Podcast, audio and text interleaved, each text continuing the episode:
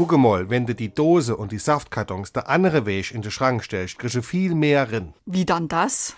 Also, da der Saft und die Neve, hochkant die Konserve und dann hast du da noch Platz fürs Mehl. Verstehst du? Aber wenn du das so gut kannst, dann kannst du ja immer noch im Inkhafe die Sache inreimen. Jetzt wär mal nicht batzig. Ich han bei uns halt die gute Idee. Das langt. Die gute Idee, jetzt übertreibt man nicht. Du machst grad wie wenn das Ei vom Kolumbus erfunden hättest. SR3. Warum wir so reden. Wie man schwätze. Wer Kolumbus war, weiß jeder, aber was hinter dem sprichwörtlichen Ei des Seefahrers und Entdeckers steckt, ist vielen unbekannt. 1565 schrieb der Italiener Benzoni die Historia del Mondo Nuovo und darin findet sich folgende Anekdote. Nach der ersten Reise von Kolumbus war dieser zu einem Ehrenmahl bei Kardinal Mendoza eingeladen.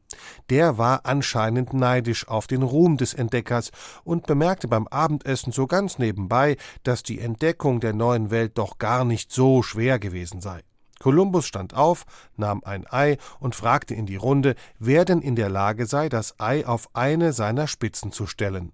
Alle hielten das für unmöglich, Kolumbus aber knallte das Ei mit dem stumpfen Ende auf die Tischplatte und es stand.